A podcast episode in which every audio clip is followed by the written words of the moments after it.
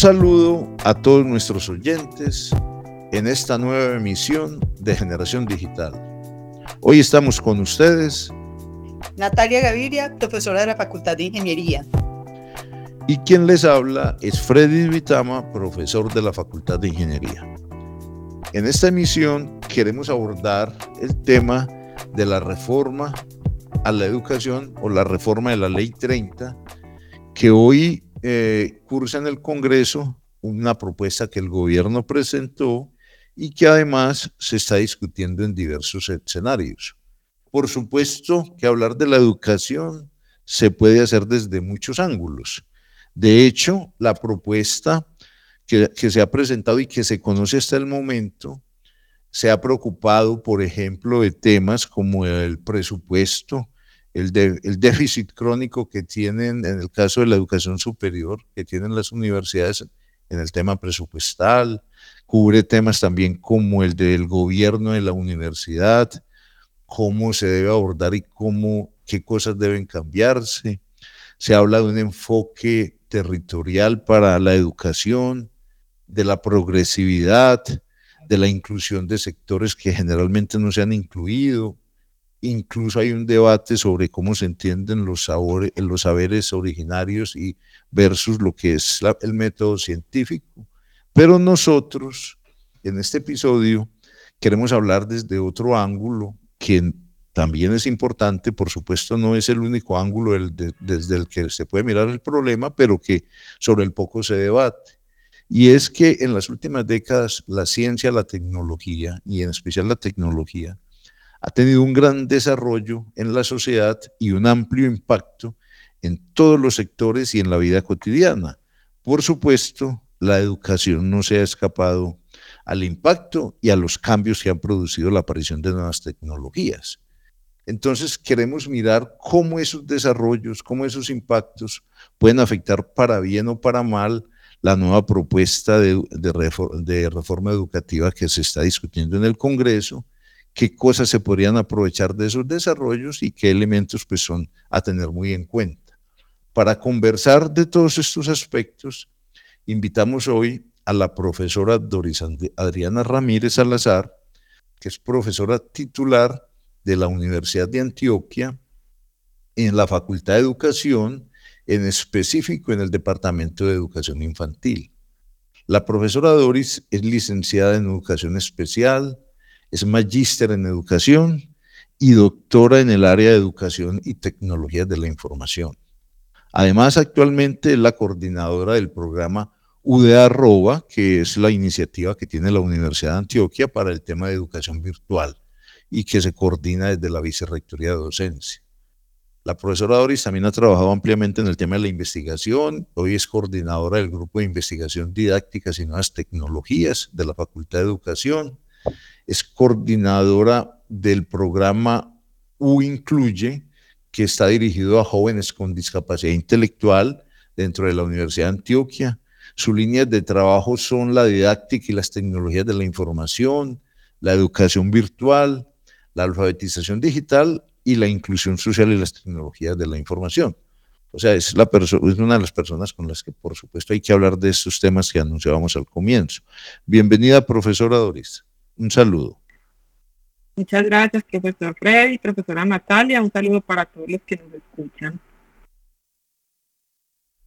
Doris, muchas gracias por estar con nosotros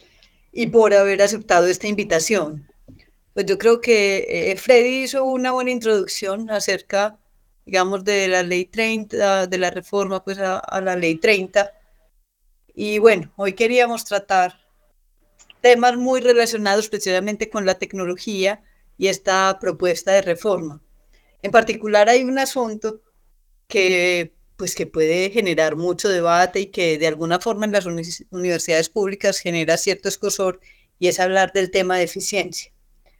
Y digamos que este es uno de los principios que se mencionan en esta propuesta de reforma a la Ley 30 independientemente, pues, digamos, de, de, lo que esto genera al interior de las universidades públicas, yo quisiera que conversáramos un poquito acerca de cómo pueden las tecnologías de la información y las comunicaciones, las TIC, apoyar este, este principio rector? Bueno, Natalia y Freddy, yo creo que mm, es importante pensar el tema de la incorporación eh, de las TIC en el contexto educativo, también desde principios como los de la UNESCO que nos han, digamos, llamado últimamente a pensarnos eh, la educación, la educación como un derecho fundamental. ¿Y eso qué quiere decir? Que la educación es un, un espacio, ¿cierto?, formativo que habilita a los seres humanos eh, para desarrollar algunas acciones en la vida cotidiana. Y particularmente, aunque esta, digamos, esta ley hace mucha referencia pues a esa educación superior, es importante tener en cuenta que las tecnologías de la información y la comunicación han permeado la educación eh, desde los primeros niveles, es decir, la educación inicial, la educación básica, eh, la educación secundaria y por supuesto la educación eh, superior, pero también ha permeado la familia, el contexto de la sociedad, la cultura, las artes, bueno, en general creo que eh, vivimos, existimos con esos avances tecnológicos que de alguna manera han podido empezar a impactar positiva o negativamente los procesos de enseñanza y aprendizaje. De hecho, en este momento, eh, pues todo lo que son los avances tecnológicos eh, permanentemente nos, digamos que nos hacen un llamado a los profesores para pensar cuál es la mejor manera o cuáles son esas bondades que tiene la tecnología, pero también las amenazas en los procesos de enseñanza y aprendizaje. Y finalmente, la educación es un proceso formativo que no solo se debe dedicar al conocimiento, sino también a esa preparación eh, como ciudadanos. Entonces, esa teoría, digamos, de, de, la educación como un derecho fundamental nos hace un llamado a pensar en cinco aspectos muy importantes. El acceso. Entonces allí las tecnologías de la información y la comunicación deben ayudarnos o, construir escenarios que permitan que los jóvenes puedan acceder a la universidad de diferentes maneras. Es decir, existe la modalidad presencial, pero también sabemos que estas tecnologías y particularmente la pandemia eh, nos invitó a considerar eh, otras modalidades educativas como la educación a distancia, la educación virtual, pero también la incorporación de medios de comunicación como la radio y, la televisión. Entonces, creo que un, primer aspecto que nos debemos pensar en el uso de la tecnología es cómo la tecnología facilita el acceso y facilita esa articulación de la educación básica y media con la educación superior pero no solamente el acceso, o sea, ya tenemos en términos de, ese, de esa educación como mm, derecho y, habilitador para, para, el desarrollo de acciones como seres humanos y como ciudadanos, también está todo lo que tiene que ver con los recursos educativos, ¿cierto? Entonces, eh, allí toda la, demanda de educación debe pues, revisar qué tipo de recursos podemos utilizar en el contexto de la enseñanza del aprendizaje que faciliten y lleguen de una manera sencilla, contextualizada a los estudiantes de acuerdo a sus ritmos y estilos de aprendizaje, porque también esa, eh, esa teoría de, la educación como un derecho nos plantea la inclusión y la inclusión hace pensar también en la diversidad, es decir, todos no aprendemos de la misma manera, todos necesitamos, eh, digamos, elementos distintos para acercarnos al conocimiento y las tecnologías a partir de la construcción de recursos educativos puede ayudarnos también a cumplir pues como ese, ese propósito. Pero eh, yo creo que también la educación superior tiene que pensarse en términos de la adaptabilidad, es decir, de cómo los estudiantes no solamente ingresan, sino que permanecen en el ámbito de la educación superior y se gradúan. Y estas, y estas tecnologías pueden ayudarnos a construir diversas modalidades para apoyar los procesos de enseñanza y aprendizaje, pero también para apoyar otras estrategias de evaluación. Entonces allí también juega un papel importante, es cómo pensarnos el proceso de enseñar, de aprender, de evaluar y para qué evaluamos, ¿cierto? O sea, ¿qué queremos con ese conocimiento? En esencia, entonces, estas tecnologías deben ponerse pues como al servicio de una educación superior de, calidad y no pensar esta ley solamente en términos de recursos, ¿cierto? O sea, los recursos son importantes, eh, es necesario tener infraestructura en las instituciones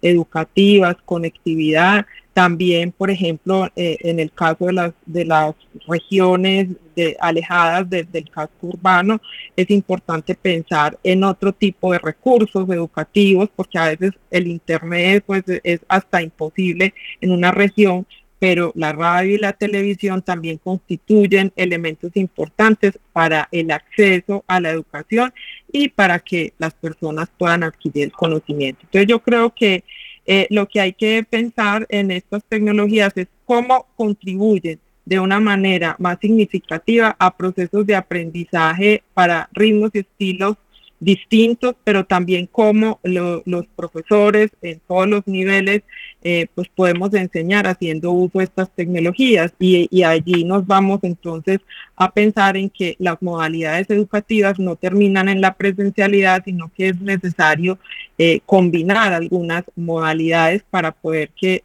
toda la población acceda a la educación como eso, como una, una posibilidad de formarse para luego desarrollar una función en la sociedad. Profesora, mire, eh, a ver, uno se pone a, leer sobre estos temas, ¿cierto? Bueno, y, le surgen muchas preguntas, porque, a ver, para todos es claro que el, el, avance de las nuevas tecnologías ha sido vertiginoso y que, sin lugar a dudas, han impactado en la pedagogía y en el aprendizaje, y de manera positiva. Pero también surgen preocupaciones, por ejemplo, el tema de la deserción. Sí, si en la educación presencial hay deserción, cuando cuando se media con tecnologías, ¿qué puede pasar? O, por ejemplo, hay quien dice, bueno, realmente esas tecnologías se pueden usar para programas de cinco años completamente, o incluso en la, en la ley actual, hasta ahora, por ejemplo, hay una diferenciación muy clara entre lo que es un programa presencial y un programa virtual y se consideran casi que dos mundos diferentes. Entonces uno dice, bueno, con todos esos cambios, con el impacto que han tenido en la pedagogía, en el aprendizaje, en la nueva ley, ¿cómo se debería reflejar esto esos fenómenos que yo le acabo de mencionar? O sea, ¿de qué manera se deberían reflejar y, que sean más positivos hacia los nuevos procesos educativos que la nueva ley facilitaría? Pues yo creo, Freddy, que primero es importante pensar que, eh, digamos, la incorporación de las tecnologías no se da de manera intuitiva a los procesos de enseñanza y aprendizaje, porque venimos de un modelo netamente presencial, ¿cierto? Donde eh, también tenemos, digamos, unos imaginarios que la educación virtual es de mala calidad. Entonces yo creo que aquí lo importante es que tenemos que formar a los profesores, a los profesores universitarios, pero también tenemos que formar a los estudiantes para que aprendan utilizando estas tecnologías, porque realmente los, los jóvenes de hoy eh, pues usan las tecnologías más para el entretenimiento, para otras actividades que no son precisamente la construcción de conocimiento. Entonces, primero mm, se requiere formación, pero también se requiere pensar en unos ambientes de aprendizaje distintos. Entonces, eh, eh, esos ambientes de aprendizaje implican no solamente el espacio físico o el espacio virtual, sino que implica también los recursos educativos, implican las mediaciones que podemos desarrollar los profesores y los estudiantes, implica el trabajo colaborativo. Entonces, la, digamos que la, la ley debería hacer referencia y promover eh, otros contextos de aprendizaje, otros programas que no son solamente los programas eh, pues, tradicionales que tenemos, es decir, si vemos en el mundo eh, las, las certificaciones, las formaciones cortas, más especializadas, también son una opción para la formación. Y generalmente las universidades le hemos dado la espalda eh, a esas formaciones un poco más cortas, más especializadas, porque pensamos que son una responsabilidad de las instituciones técnicas. Y yo creo que eh, pues el contexto de la, de la formación para el desarrollo eh, humano y para el trabajo es también un escenario que la universidad podría explorar en el uso, pues con el uso de estas tecnologías. Es decir, eh, la, la organización curricular, las estrategias didácticas tienen que transformarse y permitirle a los estudiantes trabajar más por proyectos, por problemas, para que ese, esa formación que requieren los habilite rápidamente, pero con buena calidad, eh, pues para resolver los problemas, los problemas de, una sociedad y, poder eh, formar y desarrollar una actividad en el, en el contexto social. Entonces yo creo que sí se requiere una, una transformación importante frente a esas modalidades tradicionales que, que se han planteado, también a, a la estructura curricular, ¿cierto? Que, que tenemos, eh, un poco como pensar en los créditos académicos como una opción, eh, pero una opción dinámica, es decir, que yo puedo tomar de un programa un crédito, de otro programa otra formación, entonces eso implicaría, digamos, un contexto distinto para la educación superior, porque siempre hemos estado eh, pues pensando en carreras de cinco años, que son la, formación tradicional que, ha brindado la universidad. Yo creo que estas tecnologías nos abren otras posibilidades, otros escenarios y, nos, nos ponen pues eh, a la vista otros ambientes de aprendizaje que podemos utilizar eh, de manera contextualizada a los profesores universitarios. Además, pues las herramientas eh, como pues todo lo que son los recomendadores de contenidos, la inteligencia artificial, los simuladores, o sea, todos estos elementos que pueden contribuir a que el maestro mejore su didáctica, pero que en esencia tenga un conocimiento eh, sobre el área que está enseñando. Eso va a permitir que, que la formación sea un poco más dinámica y que los estudiantes realmente sientan que esa formación les aporta para, para su vida. Yo creería que eso es en esencia lo que, lo que debemos pensar con esta transformación. Doris, mm, ahora que estabas mencionando un poco como las nuevas posibilidades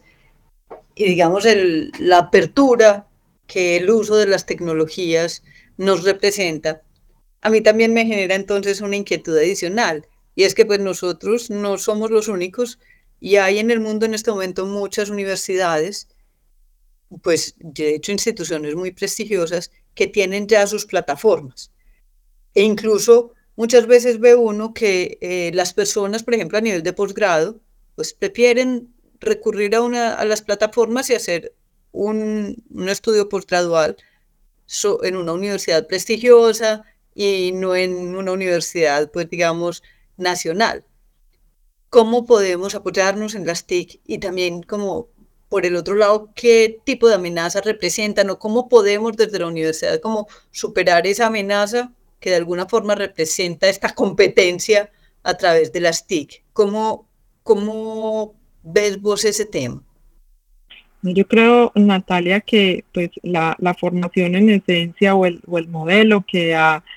propuesto, que han propuesto muchas universidades de disponer contenidos allí en la plataforma para que cada persona vaya accediendo al aprendizaje de acuerdo a sus posibilidades, pues es una ruta formativa. Sin embargo, yo creería que, que también hay, hay modelos de, de formación eh, en educación virtual que apelan a la interacción, a la comunicación y si pues pensamos un poco como en lo que propone la UNESCO de esas habilidades del siglo XXI donde hay que desarrollar un pensamiento crítico, una capacidad eh, comunicativa. Entonces, eh, lo que podría, pues, o, o, digamos que el potencial que tienen estas, estas tecnologías es la posibilidad de crear comunidades de aprendizaje. Es decir, puede haber en, una serie de plataformas una disposición de contenidos y yo creo que deben ser contenidos de buena calidad. O sea, ahí la didáctica y la pedagogía son fundamentales porque a veces nos encontramos en, en estas plataformas con un montón de contenidos que no están bien estructurados, que no tienen una fundamentación científica. Hay otras que obviamente sí, pero yo creo que allí está, pues,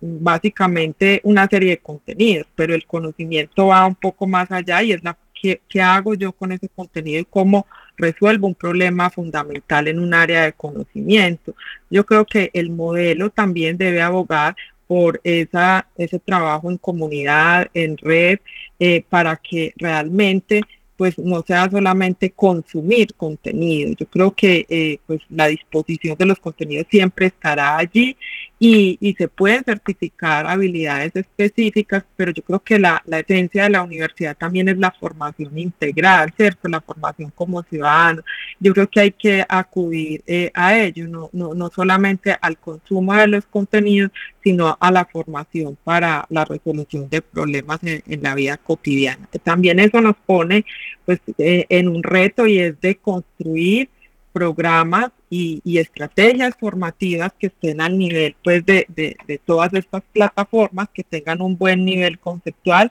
pero que tengan un diseño didáctico adecuado que le permita pues como a la gente ir accediendo al conocimiento eh, de acuerdo a, a, esa, a esa área del conocimiento. Entonces yo diría que que no es, eh, digamos, negar la posibilidad de que, las personas accedan a una formación eh, a través de estas plataformas, sino que esa, esa formación tiene que tener una estructura curricular, una estructura didáctica y pedagógica adecuada para que de sea de calidad. Me parece, a ver, yo de toda esta conversación hay como dos elementos que me parecen muy claves. Obviamente todos son interesantes, pero me, uno es como esa necesidad de crear nuevos ambientes de aprendizaje y unos contextos pues, de aprendizaje. O sea, no se trata de reproducir el aula tradicional en los medios virtuales. Y el otro que me gusta mucho, que de hecho en tecnología ya se empieza a ver el, concepto de comunidad de aprendizaje. En, en, el ambiente tecnológico nosotros los conocemos muchas veces como comunidades tecnológicas. O sea, que no se trata de consumir yo solo contenido, sino de insertarme en una comunidad así sea virtual, pero al fin y al cabo comunidad, ¿cierto? Y desarrollar ese tipo de habilidades más allá de las técnicas. Pero eh, hay otra pregunta, pero entonces hay un tema que a mí me surge a raíz de todo eso que le escucho, Doris, es que, a ver,